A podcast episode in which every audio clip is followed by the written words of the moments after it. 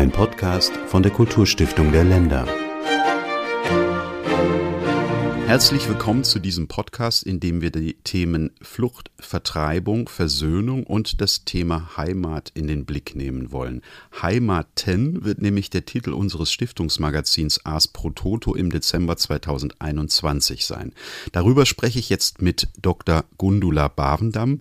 Sie ist Historikerin und Kulturmanagerin. Von 2010 bis 2016 leitete sie das Alliiertenmuseum in Berlin und seit 2016 ist sie Direktorin der Stiftung Flucht, Vertreibung, Versöhnung in Berlin und damit verantwortlich für das gleichnamige Dokumentationszentrum, das im Juni 2021 eröffnet wurde und das wir in diesem Podcast vorstellen wollen. Guten Morgen, Frau Bavendam.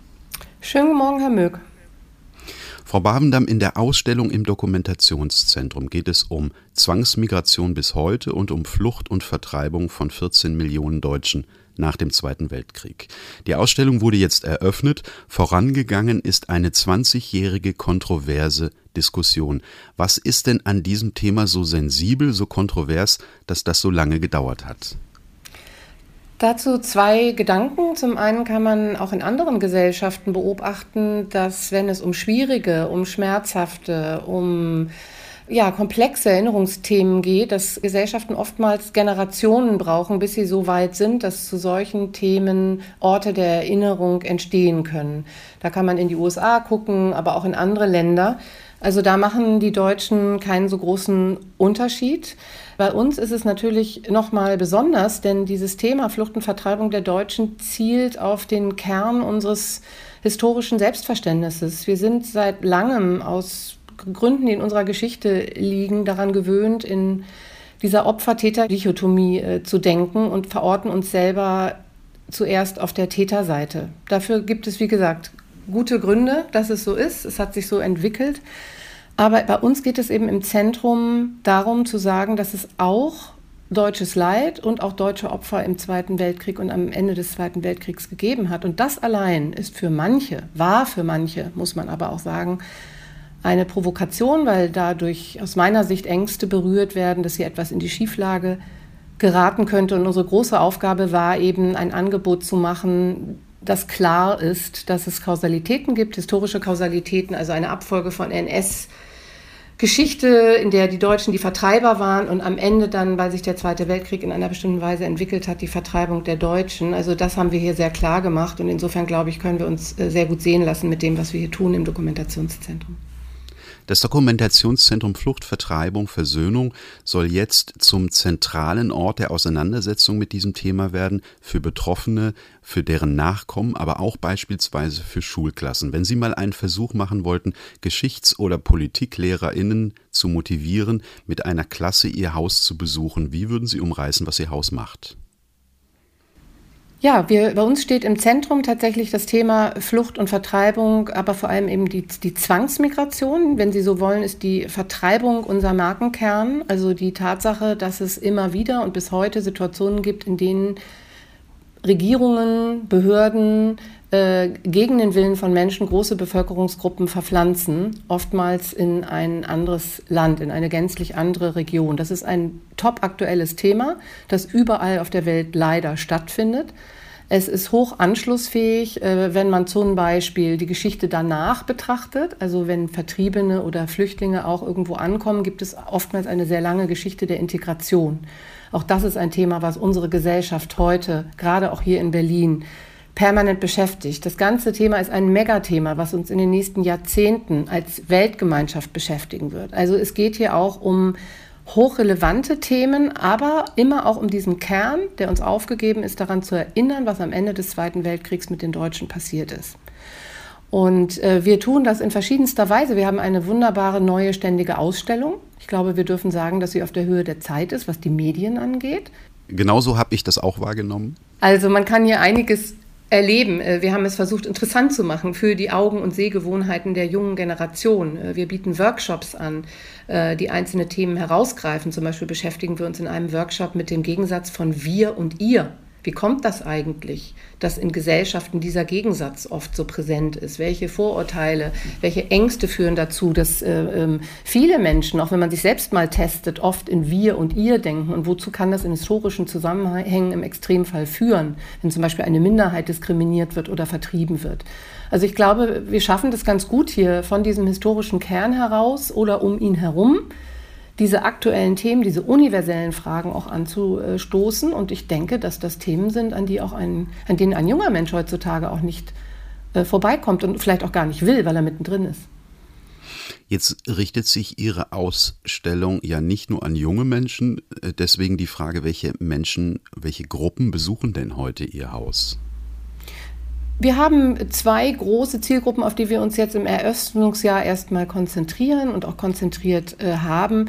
Natürlich sind kurz nach der Eröffnung sehr viele ältere Menschen hierher gekommen, sehr, sehr viele von denen mit eigener äh, Vertreibungs- und Fluchtgeschichte im Familiennarrativ, aber auch noch sozusagen im Erfahrungshorizont äh, dieses kommunikativen Gedächtnisses, um den Begriff von Aleida Assmann zu verwenden, wo also noch Generationen sich direkt von bestimmten Erfahrungen erzählen können. Diese Menschen haben ganz, ganz lange auf dieses Haus gewartet und wollten natürlich wissen, wie wir es gemacht haben. Und viele davon sind auch Leihgeber, die uns teilweise schon vor vielen Jahren ähm, einzelne Stücke geschenkt haben, die wir auch äh, ähm, partiell jedenfalls in dieser ständigen Ausstellung zeigen. Das sind sozusagen die unmittelbar Betroffenen, ähm, diejenigen mit einer Vertreibungs- und Fluchtgeschichte. Und auf der anderen Seite ähm, gibt es die Klassen tatsächlich, die Schulklassen, die Reisegruppen, also Jugendreisegruppen.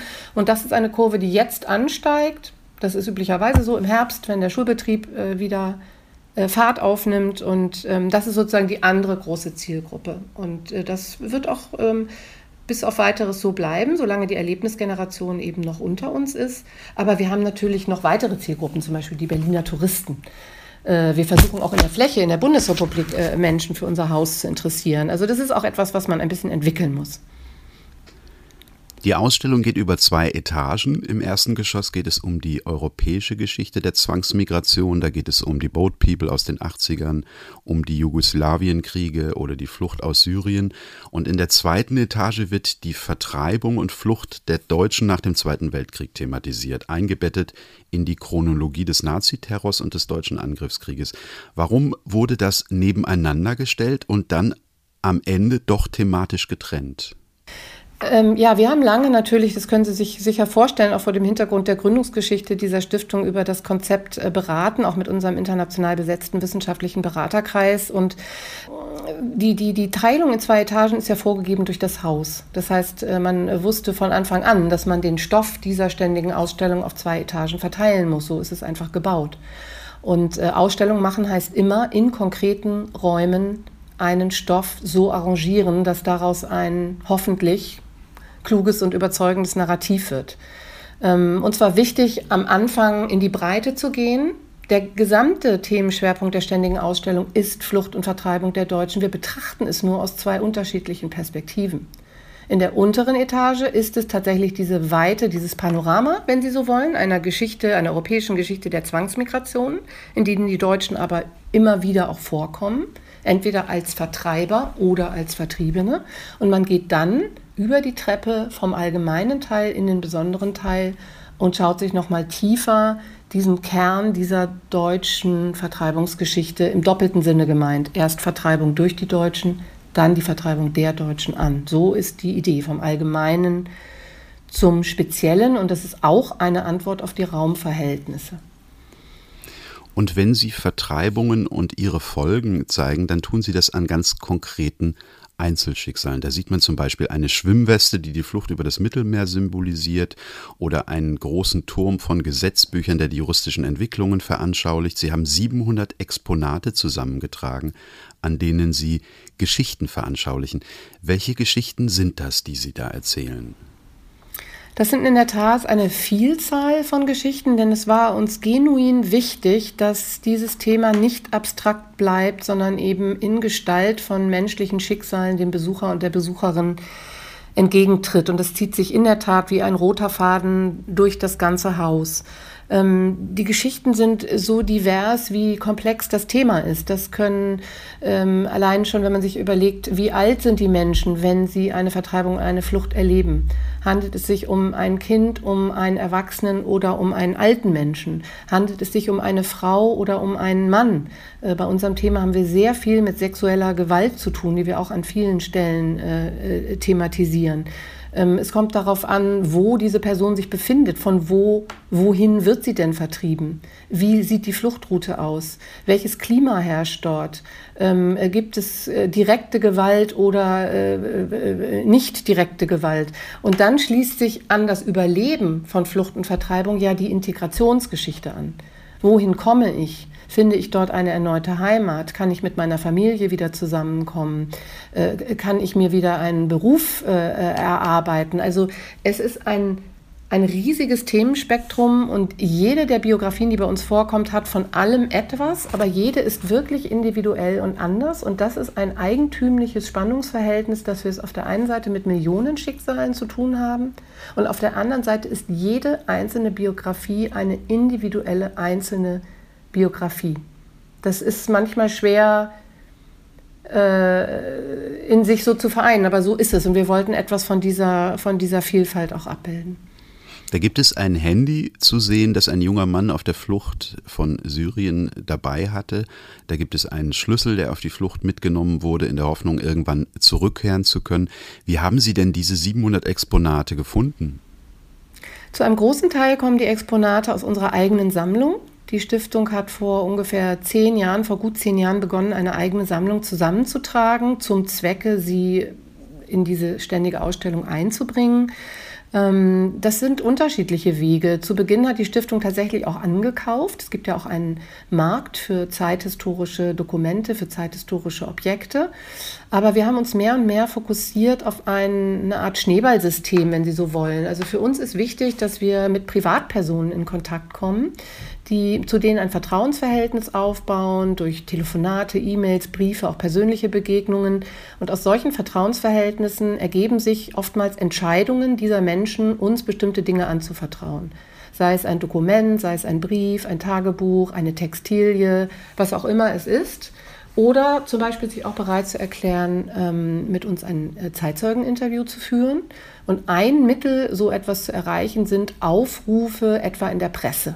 Das haben wir vor einigen Jahren gemacht und die Resonanz war für uns überwältigend. Wir haben 600, 700 Einsendungen der unterschiedlichsten Art bekommen und waren zwei, drei Jahre damit beschäftigt, das alles hinter den Kulissen in unsere Systeme sozusagen einzupflegen. Und vieles davon ist die ständige Ausstellung gekommen. Jetzt wollte ich Sie gerade fragen, wie Sie denn die Menschen gefunden haben. Das war wahrscheinlich dann auf dem gleichen Wege. Das ist unterschiedlich. Also es kann so sein, dass sich die Stiftung explizit an die Öffentlichkeit richtet, aber natürlich erzählen Menschen, die mit uns Kontakt hatten, auch weiter. Also es kann so ein innerfamiliäres Schneeballsystem geben oder ein Schneeballsystem im Freundeskreis. Jetzt in diesem Jahr haben sehr viele von uns gelesen, weil viel über uns berichtet worden ist anlässlich der Eröffnung. Ähm, wir sind im Internet präsent, also es gibt viele Wege zu uns zu kommen. Und was wir ja auch noch haben im Hause, das war uns sehr wichtig, ist unsere schöne Bibliothek und unser Lesesaal.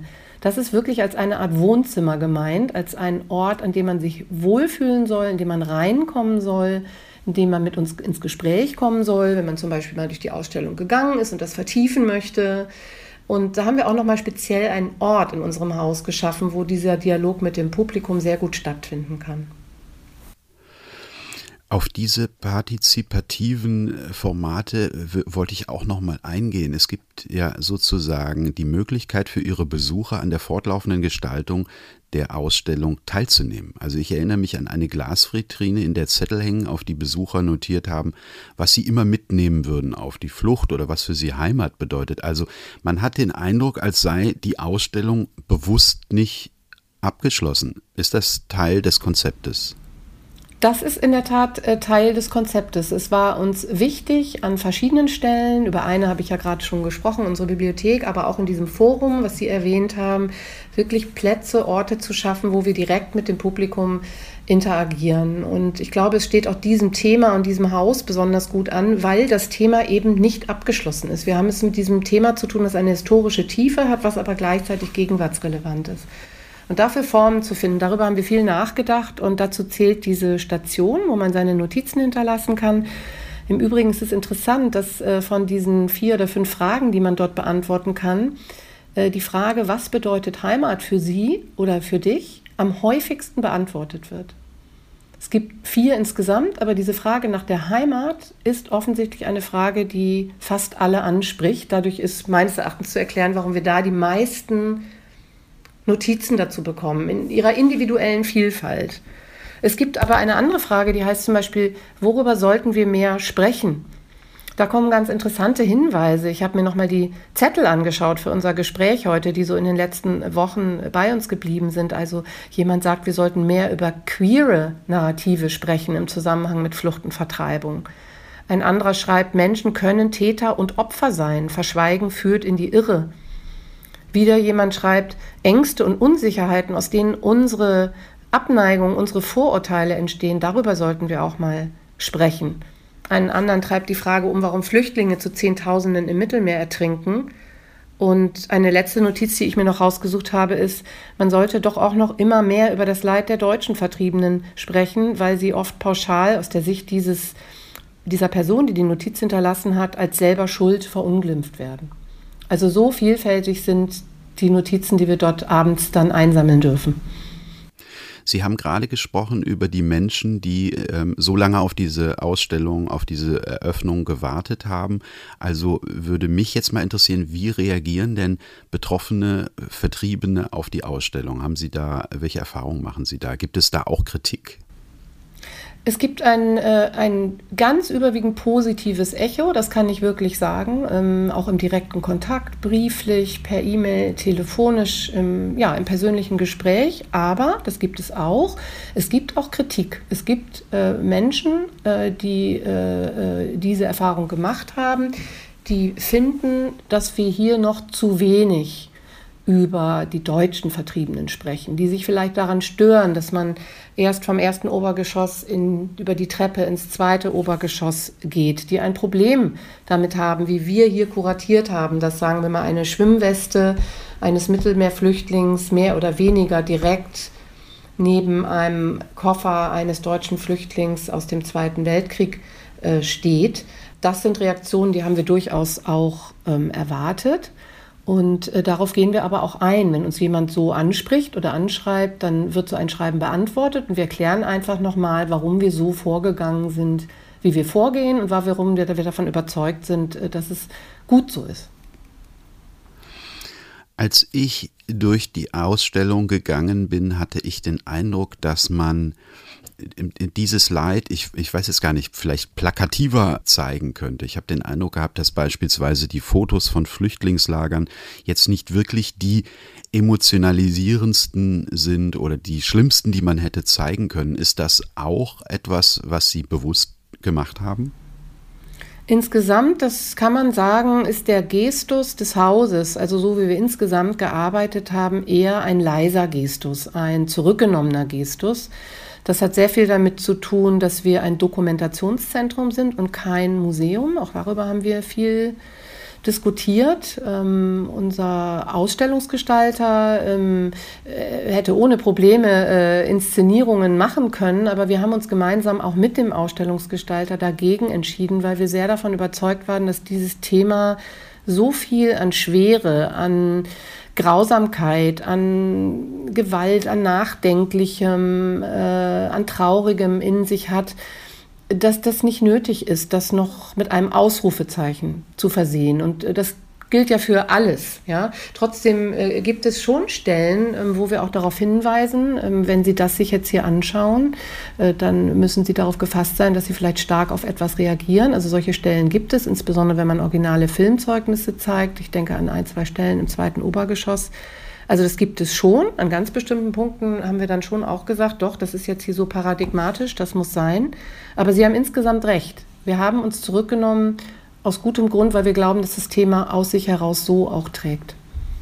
Sie haben jetzt gerade gesagt, äh, weil wir ein Dokumentationszentrum sind. Äh, warum ist denn Ihr Haus nicht als Museum oder gar als Mahnmal eröffnet worden? Ähm, das Dokumentationszentrum, diese Definition hat den äh, Vorteil, dass diese Sammlungstätigkeit, die wir ja auch haben, darin sehr stark äh, mit enthalten ist. Die bezieht sich vor allem ja auch auf äh, Dokumente auf der einen Seite. Wir haben ja selber ein Zeitzeugenarchiv, in dem wir original Dokumente sammeln, sogenannte Ego-Dokumente, also alle Arten persönlicher Zeugnisse von Flüchtlingen und Vertriebenen. Zum anderen machen wir seit zehn Jahren unsere Zeitzeugenarbeit. Auch das ist etwas, was fortgeführt ähm, äh, werden wird. Und ähm, ja, die Bundesregierung hat sich entschieden, dieses Haus als ein solches zu definieren und kein Mahnmal zum Beispiel äh, zu schaffen. Und äh, gleichwohl haben wir in unserem Haus den Raum der Stille. Das ist ein, ein wichtiger Ort in diesem Haus, der das Thema öffnet äh, ins Metaphorische, ins Spirituelle, ähm, ins Philosophische, wie sie wollen und wo auch ein Ort ist, wo man äh, seinen Gedanken nachgehen kann, vielleicht auch trauern kann, wenn man Angehörige hat, äh, an die man denkt. Also es gibt ein, ein Residuum, so würde ich das vielleicht nennen, in diesem Haus in Gestalt des Raumes der Stille, der noch etwas anderes will als das reine Dokumentieren dass Ihr Haus von besonderer Bedeutung für das kollektive Gedächtnis der Deutschen ist. Das kann man vielleicht nicht nur, aber auch daran ermessen, dass Bundeskanzlerin Angela Merkel persönlich bei der Eröffnung zugegen war. Warum ist denn so ein Ort so wichtig? Wofür bedarf es überhaupt einer Erinnerungskultur zu diesem Thema? Nun, äh, ich denke, wir schließen einfach eine Lücke. Es äh, gibt auf der nationalen Ebene, gab es bis vor kurzem eben so einen Erinnerungsort, der vom Gründungsgedanken her kreist um das Thema Flucht und Vertreibung der Deutschen. Gab es nicht. Insofern schließen wir durchaus auf der Ebene äh, mit der Topografie des Terrors, mit dem Mahnmal für die ermordeten Juden, in Zukunft vielleicht mit dem Exilmuseum schräg gegenüber von uns am Anhalter Bahnhof und wir, also wir sehen uns durchaus in diesem Kreis von Institutionen, die in sehr unterschiedlicher Weise auf die tiefen Ambivalenzen der deutschen Zeitgeschichte verweisen und die unterschiedlichen Aspekte, die dazugehören, ähm, äh, eben ausleuchten. Und äh, da, denke ich, können wir ganz selbstbewusst sagen, und so sind wir ja auch gegründet worden, dass wir da eben jetzt äh, mit dabei sind und eben aus unserer Perspektive mit unserem Gründungsauftrag dieses Thema äh, lebendig halten wollen. Und die große philosophische Frage, warum haben Gesellschaften Erinnerungskulturen? Äh, ja, das ist ein, ein, ein riesiges Thema, vielleicht nochmal für ein neues Heft von Ihnen auch, aber offensichtlich ist das so, dass moderne Gesellschaften sich auch über eine Selbstvergewisserung, nicht Selbstvergessenheit, sondern Selbstvergewisserung mit einer historischen Tiefe definieren. Wir wissen alle, dass zum Beispiel Narrative, gerade auch historische Narrative, zum Selbstverständnis von Nationen gehören, von Nationalstaaten. Also das ist ein weites Feld und äh, das wäre dann der noch viel größere Kontext. Und zu diesem weiten Feld haben Sie jetzt jahrelang mit Ihrem Team diskutiert, gebrainstormt, ähm, wie denn jetzt diese Ausstellung gestaltet werden soll und welche Inhalte dort gezeigt werden sollen. Wie kann ich mir das vorstellen? Wie hat das bei Ihnen stattgefunden? Das können Sie sich vielleicht so ein bisschen vorstellen wie in einer Redaktion. Äh, wir waren äh, zu unseren stärksten Zeiten knapp über 30 äh, Mitarbeiterinnen und Mitarbeiter, also ein, ein Team, das mehrere Generationen überspannt, verschiedene Altersgruppen. Ich gehöre schon hier zu den etwas Älteren und äh, auch mit verschiedenen Haltungen zum, äh, zum Thema. Wir sind ein Stück weit ein Spiegel der Gesellschaft hier in diesem Haus und äh, insofern haben wir natürlich diskutiert und wir haben auch, das ist, finde ich, gehört auch dazu, auch teilweise kontrovers diskutiert. Und äh, es ging darum, im Sinne des Stiftungszwecks, das ist für uns das Eichmaß in diesem Haus, für alle, die hier arbeiten, äh, im Sinne des Stiftungszwecks gute Lösungen zu finden, gute Angebote zu machen, um dieses Thema in die Mitte der Gesellschaft zu bringen. Das war unser Auftrag. Gibt es das denn Und heute auch noch, solche Auseinandersetzungen? Also eine Reflexion darüber, äh, wo man lauter werden muss, leiser werden muss, einen neuen Inhalt ähm, in die Ausstellung einfügen oder sowas? Zum Beispiel die Textphase, die habe ich recht deutlich in Erinnerung. Wir haben über ein Jahr an den Texten für die ständige Ausstellung gearbeitet. Das ist ja ein kollaboratives Werk, in das nicht nur die eigentlichen Autoren und Autorinnen, also die Kuratoren und Kuratorinnen eingebunden sind, sondern auch andere Mitarbeiter, die hier dann auch intern sozusagen eine erste Redaktion machen. Es gab die Übersetzer. Es ist hochkomplex, solche Texte wo sie jedes Wort auf die Goldwaage legen müssen, zu übersetzen, und zwar adäquat zu übersetzen. Allein das ist noch meine eigene Aufgabenstellung. Und äh, da hatten wir äh, Momente, wo wir über Tonalitäten gesprochen haben, über Wärmegrade der Sprache. Ja? Also wie ähm, wie stark äh, verwendet man bestimmte Adjektive in bestimmten Kontexten. Und ich kann mich an Situationen erinnern, wo mir dann aufgefallen ist, stellenweise, dass man bezogen auf NS-Verbrechen doch eine andere Tonalität im Text hatte als bezogen auf Flucht und Vertreibung der Deutschen. Und äh, da haben wir uns dann finden müssen. Ne? Denn unsere Aufgabe ist hier, allen Opfern von Flucht und Vertreibung mit Empathie zu begegnen, auch den Deutschen. Und da sollte es solche Temperaturunterschiede nicht geben. Dann lassen Sie uns doch mal ein Wort auf die Goldwaage legen. Wir wollen ja auch über den Begriff Heimat sprechen. Ich sagte das eingangs und ich glaube, dass das ein Begriff ist, mit dem Sie sich intensiv beschäftigen. Wenn Sie mal den Versuch einer Definition machen wollten, was ist für Sie Heimat?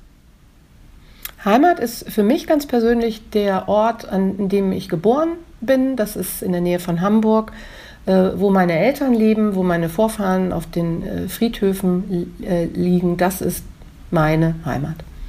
Und wenn ich aber durch Ihre Ausstellung gehe, dann finde ich so vielfältige ähm, Aspekte dazu, auch beigetragen durch ihre Besucher. Da geht es um Familie, um Freunde, da geht es um einen Ort, an dem ich lebe, bis hin zu der Riechstation, wo man bei ihnen also äh, den Geruch von frischer Wäsche oder den Geruch von feuchter Erde wahrnimmt, der für manche Menschen das Gefühl von Heimat hervorruft.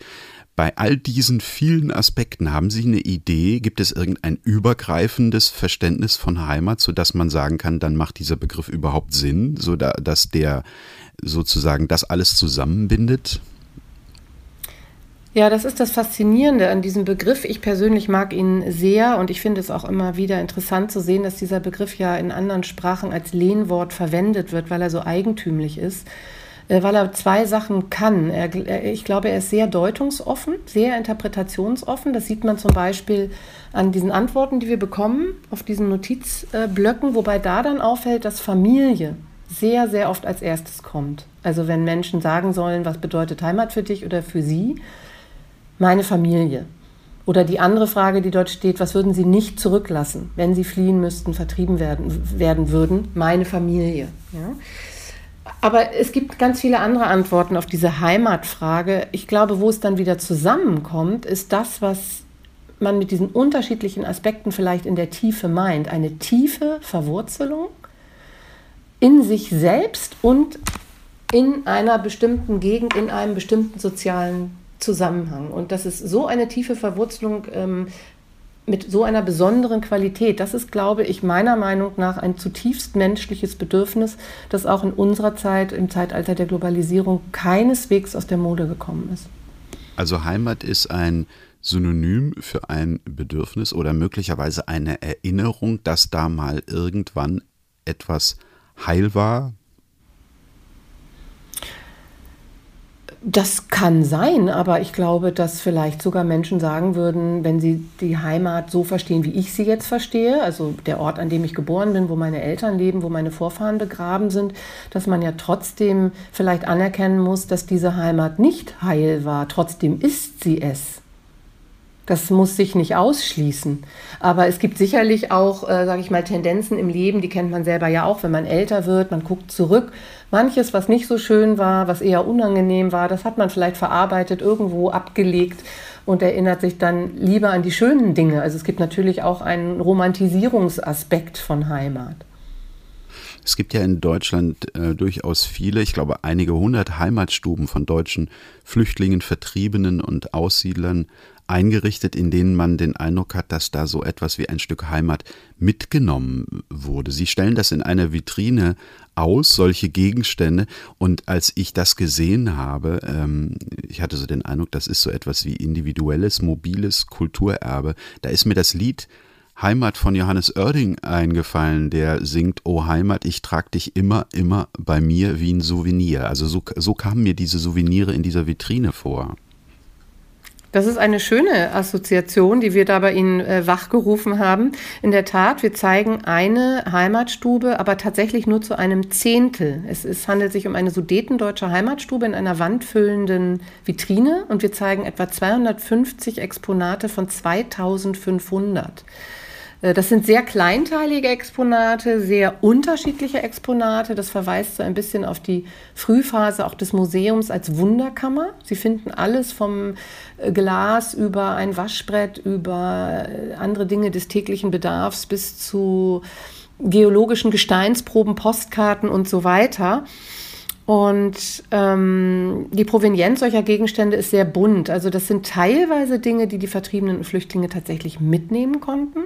Es gab aber auch in der frühen Nachkriegszeit so eine Art kleiner Industrie, wo man praktisch Souvenirs nochmal neu produziert hat, die dann verweisen sollten auf zum Beispiel in diesem Fall die Heimat im Sudetenland, die verlorene Heimat im Sudetenland, muss man sagen, aus Sicht der Vertriebenen. Ja? Also das ist ein, ein, ein buntes... Ähm, Gemisch und in der Realität werden diese Heimatstuben oft tatsächlich auch als Bauernstuben, als regelrechte Erinnerungszimmer eingerichtet. Ähm, das haben wir hier nicht gemacht. Wir haben uns eher für so einen ethnografischen Zugriff entschieden, der aber auch, finde ich, seinen Reiz entfaltet. So viel zur Heimat. Ähm, es gibt ja jetzt noch einen Begriff, den wir einholen äh, müssen. Wir haben jetzt über Flucht und Vertreibung und Heimat gesprochen. Ihr Haus trägt ja auch noch den Begriff Versöhnung im Namen. Wie ist das gemeint und wie findet sich das in Ihrer Ausstellung? Ja, auch über den Versöhnungsbegriff haben wir hier im äh, Haus viel äh, gesprochen. Er ist uns mitgegeben und ich glaube, dass es im Grundsatz sehr gut ist, dass er uns mitgegeben ist. Wir haben oft für uns gesagt, ähm, die Begriffe Flucht und Vertreibung zeigen das Thema an und der Begriff Versöhnung zeigt die Haltung an.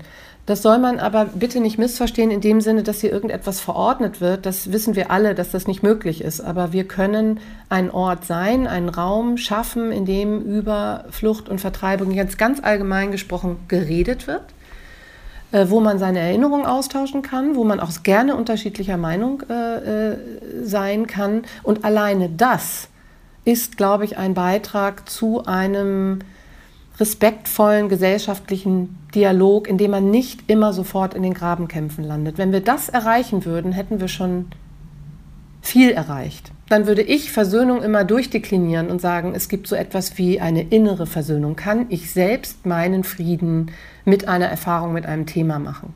Es gibt einen gesellschaftlichen Versöhnungsprozess, da sind wir mit dieser Institution mittendrin.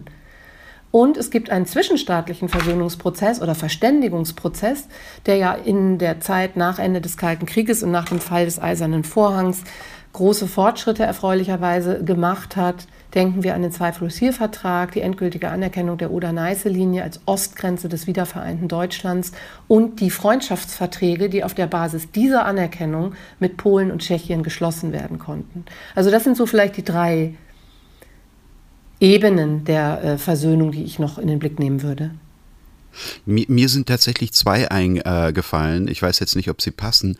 Ähm, das eine war, wie Sie ja schon sagten, die internationalen Verträge, Friedensverträge, Staatsgründungen, die europäische Einigung, die Flucht und Vertreibung beenden oder beendet haben. Ähm, ich habe das auch ein bisschen so interpretiert, dass sie am ich glaube, im zweiten Stock ganz am Ende tatsächlich auch eine, eine solche Sicht auf äh, aktuelle Entwicklungen zeigen. Das ist richtig. Also das, was ich gerade zuletzt gesagt hatte, mit diesen Entwicklungen zwischen etwa Ende des Kalten Krieges, Fall des Eisernen Vorhangs und heute, ist der Schlussteil der Epilog der ständigen Ausstellung. Ähm, mir fällt aber noch was anderes ein, was eine vielleicht schöne Verbindung zwischen dem Versöhnungs- und dem Heimatbegriff ist, denn Ihr Heft geht ja um Heimaten dass ich denke, dass wir ein Haus sind, in dem, wenn man sich darauf einlässt, spürbar wird, eigentlich auf Schritt und Tritt, was es für einen Menschen bedeutet, wenn er seine Heimat verliert. Und zwar insbesondere auch gegen seinen Willen, mit Gewalt. Das ist eine Ohnmachtserfahrung, die das ganze Leben ähm, überschatten kann, auch mehrere Generationen. Und ähm, ich denke, was man hier ermessen kann, ist, was diese Verluste bedeuten. Und Heimat heißt eben materielles, aber auch immaterielles. Und insofern können wir vielleicht so auch einen Beitrag zur Versöhnung leisten, dass man einfach nachdenklicher aus diesem Hause geht und ähm, offener ist für Erfahrungen von anderen, die Flüchtlinge oder Vertriebene werden mussten und dass das nichts ist, was man auf die leichte Schulter nehmen sollte. Und dann äh, ist es vielleicht auch etwas oder hat es etwas mit Versöhnung zu tun. Und das zeigt sich auch immer wieder in der Dauerausstellung und in verschiedenen persönlichen Zeugnissen Betroffener, die dort ja auch in Medienstationen über ihre Geschichte erzählen, dass man Heimat auch wiederfinden kann und woanders finden oder in etwas anderem finden kann, in einer neuen Region, in der Einbindung in eine andere Gesellschaft oder in einem Beruf, einem, einem Ankommen nach Flucht und Vertreibung, zumindest für die, denen das gelingen konnte.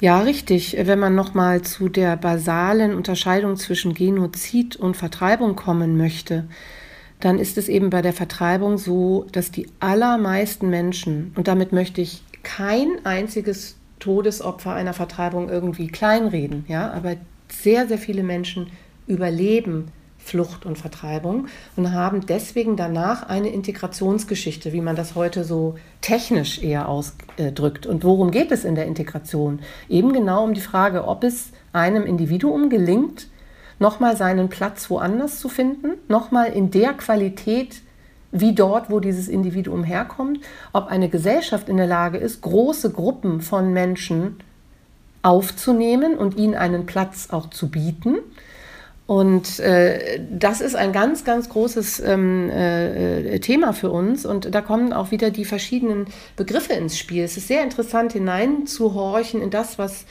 Vertriebene und Flüchtlinge selber über diesen Prozess sagen, welche Worte sie verwenden. Nicht jeder würde für den Ort, den er dann gefunden hat, wieder Heimat sagen, sondern er würde vielleicht, das kann man ja im Deutschen unterscheiden, und sagen, meine Heimat, nehmen wir einen syrischen Flüchtling von heute, ist und bleibt Aleppo, aber mein Zuhause heute ist Berlin.